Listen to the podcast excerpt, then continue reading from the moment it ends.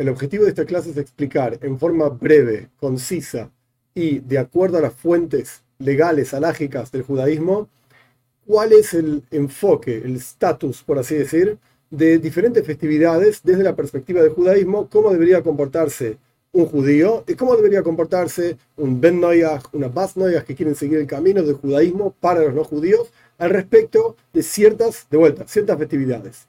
Podríamos dividir las festividades básicamente en tres categorías. Categoría número uno, festividades que tienen un origen pagano, literalmente diferentes deidades, etc. Como por ejemplo carnaval, como por ejemplo Halloween. Se puede investigar cada una de estas fiestas y uno puede buscar la raíz de estas fiestas si es efectivamente una festividad pagana.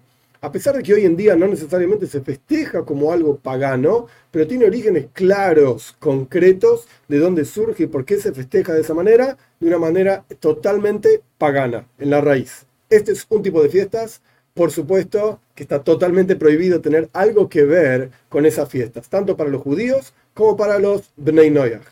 Categoría número dos, fiestas que tienen que ver con algo totalmente secular, con algo totalmente laico, como por ejemplo el Día de la Independencia de un determinado país. No es un evento religioso, ni en su fuente, ni en su expresión, aunque puede ser, puede ocurrir que algunas personas religiosas de otras religiones lo festejen de alguna manera, específicamente religiosa, por ejemplo, juntándose en catedrales o algo por el estilo, haciendo misas especiales, esto no lo transforma en un día que tiene algo que ver con lo religioso. Entonces, está permitido tener algún tipo de festividad o fiesta, por ejemplo, en Estados Unidos es muy conocido Thanksgiving, el Día de Acción de Gracias, no tiene nada que ver con algo religioso. Es un día en que los colonos llegaron, etcétera, etcétera, lo pueden investigar.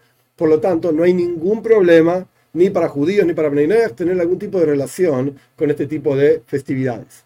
Pero hay una categoría intermedia. La categoría intermedia es fiestas que tienen un origen, puede ser pagano o cristiano, como vamos a estudiar, y que hay gente que continúa festejándolas con ese origen pagano barra cristiano, y gente que simplemente lo festeja porque es un momento especial, porque es un momento de transición, y la categoría esta se aplica a Año Nuevo. No sé si hay otras festividades realmente que entren dentro de esta categoría, pero sin duda el Año Nuevo en el primero de enero entra dentro de esta categoría. Para el judaísmo, el año nuevo es Rosh Hashanah, es el comienzo del año, es el primero de Tishrei, que no tiene una fecha exacta en el calendario gregoriano, en el calendario que la mayoría del mundo usa, porque el calendario judío funciona de otra manera. Pero ahora es el momento de profundizar en esta cuestión de Rosh Hashanah.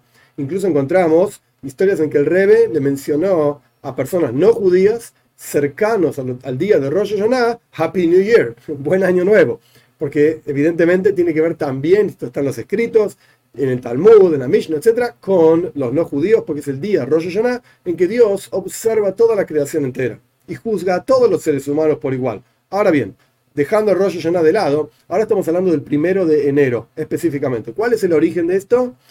Hay investigadores que dicen que el origen de esta festividad es, había un dios greco-romano, los romanos tomaron muchísimos dioses de los griegos, y este dios era el que manejaba las puertas y los comienzos, las entradas, por así decir, de lo que tenía que ver con Roma, y se llamaba así Janus. Entonces, enero, January, Janus, January, January, tiene que ver con esta festividad. Era el día de ofrenda a este dios.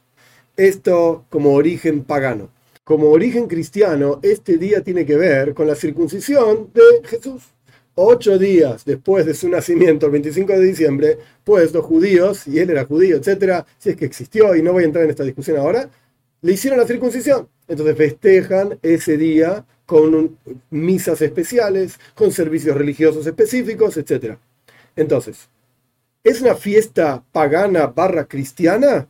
Que de hecho es discutible si el cristianismo es pagano o no, no voy a entrar en esa discusión tampoco. ¿Es una fiesta idolátrica, etcétera? Sí, tiene su raíz ahí. ¿Hay quienes lo festejan de esa manera todavía? Y sí, efectivamente existen. ¿Hay quienes simplemente lo festejan porque es el comienzo de un ciclo nuevo, un año nuevo, etcétera? Sí, también. Y le quitaron por completo todo su origen religioso y es una fiesta secular. Entonces, ¿cuál es la actitud que uno debería tener frente a estas fiestas? Punto número uno, ¿se puede desear Happy New Year, feliz año nuevo? Hay historias que se relatan sobre el Rebe propiamente dicho, que le deseó a un Josit, a un seguidor suyo, en una audiencia privada, en el día de primero de enero, justamente ese día cayó la audiencia privada, Happy New Year, feliz año nuevo. Y el Rebbe explicó que hay una, una historia de Rab Levi Itzhok de Berdichev, que él solía a sus seguidores en la ciudad de Berdichev, estamos el año, año 1800 aproximadamente, desear feliz año nuevo a la gente. Entonces el Rebbe, digamos, tomando en cuenta esta costumbre, le dijo a este Josit, a este seguidor, feliz año nuevo. Hay relatos que le dijo a otros seguidores también, incluso un secretario privado él, Nissan Mindel, también feliz año nuevo. Sobre esto que el Rebbe deseó, feliz año nuevo, el Rebbe mismo explicó también. Hay un versículo en los Salmos, el Salmo 87, el versículo 6, que dice, Hashem ispor Dios cuenta según los escritos de las naciones. O sea, Dios también utiliza, por así decir, este calendario. Esto es lo que el Rebbe mencionó, de vuelta la historia de Levi Berdichev, este salmo, que no es que el salmo está hablando específicamente de esto, sino que es simplemente un concepto para saber que Dios también considera, por así decir, esta cuestión. Muy bien. Esto al respecto de dónde surge cada fiesta o diferentes categorías que hay y un relato del Rebe. Ahora bien, ¿se puede saludar a las personas feliz año nuevo?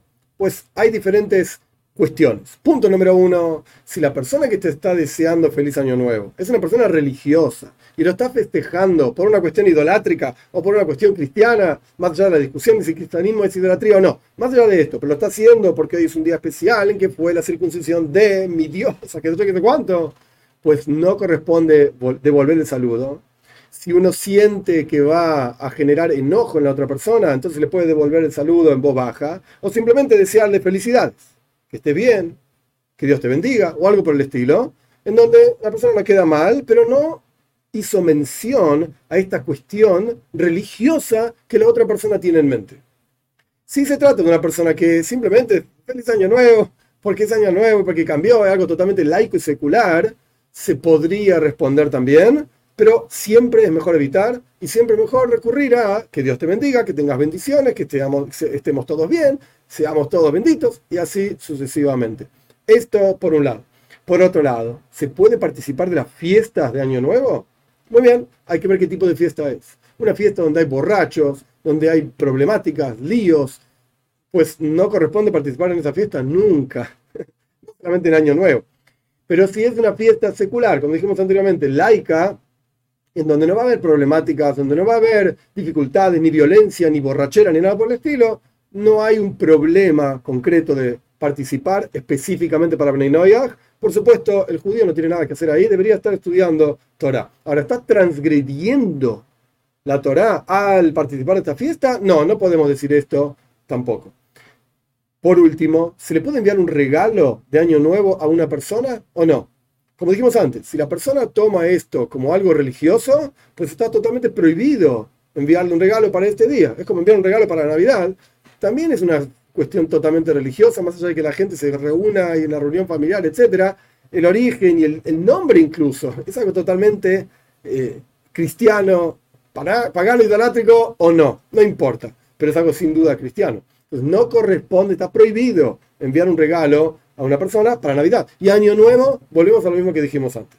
Si se trata de una cuestión religiosa y la persona lo siente así, lo vive así, que es raro porque hoy en día Incluso muchos cristianos no lo ven como la circuncisión de, sino que simplemente es un día de reunión familiar. Entonces, en ese caso, si la persona lo ve como algo religioso, está prohibido enviarle un regalo. Si la persona no lo ve como algo religioso, pues entonces no es tan problemático enviarle un regalo en ese día. Con esto vimos entonces las diferentes categorías de fiestas que hay, qué relación tienen con los judíos y con Bnei que siguen el mensaje del judaísmo, y algunas ideas y preguntas sobre cuestiones prácticas. Se puede participar, no se puede participar, se puede responder, no se puede responder, y por supuesto, uno siempre debería tener en mente seguir el camino de la toira, el camino que Dios nos da para acercarnos a Él, el camino que Dios nos da para difundir en todos los lugares, en donde dentro de este camino, en realidad, el núcleo y lo que hay ahí es, yo me quiero conectar con Dios. Y en la práctica, no, no quiero hacer lo que para mí es más cómodo, quiero hacer lo que para Él es correcto. Entonces siempre uno debería buscar y preguntar qué es lo que para Dios es correcto y eso es lo que yo quiero hacer.